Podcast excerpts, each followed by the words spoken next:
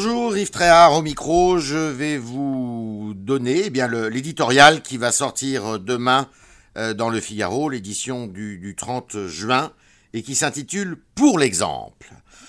Bien sûr, il y a la Shoah qui emporta des millions d'hommes, de femmes et d'enfants juifs pendant la Seconde Guerre mondiale. Rescapé d'Auschwitz-Birkenau, Simone Veil restera à jamais en France le témoin emblématique de cette tragédie. En transférant ses cendres au Panthéon ce dimanche, la France honore donc la mémoire de tous les martyrs de la solution finale et dont les survivants sont de plus en plus rares. Comme elle le fit auparavant pour les victimes de l'esclavage avec euh, Victor Schulcher, le père de l'abolition, pour les héros de la résistance avec Jean Moulin, pour les justes de la nation avec des milliers de noms sortis de leur anonymat en janvier 2007. C'est effectivement plus que le seul souvenir d'une femme illustre qui est célébrée.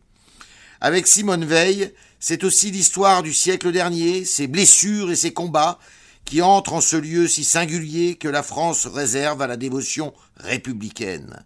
Simone Veil incarne, pour beaucoup, non seulement le malheur collectif de la Shoah, mais aussi l'espérance européenne et l'engagement pour plus d'égalité. Après son adolescence passée entre nuit et brouillard, elle est devenue la figure d'une mère courage, infatigable paladin de la réconciliation entre les peuples, avocate déterminée mais avec tact sans militantisme, de la cause des femmes. Ce parcours exceptionnel a donc fait d'elle, dans l'esprit d'Emmanuel Macron, ce que le président de la République appelle un premier de cordée.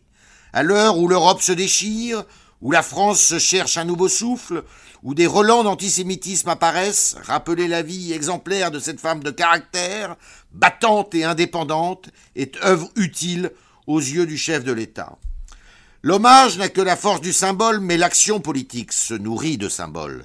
Pour mieux affronter le tourbillon de doutes et d'incertitudes dans lequel nous plonge l'actualité immédiate, il ne peut être que salutaire de s'inspirer des leçons du passé.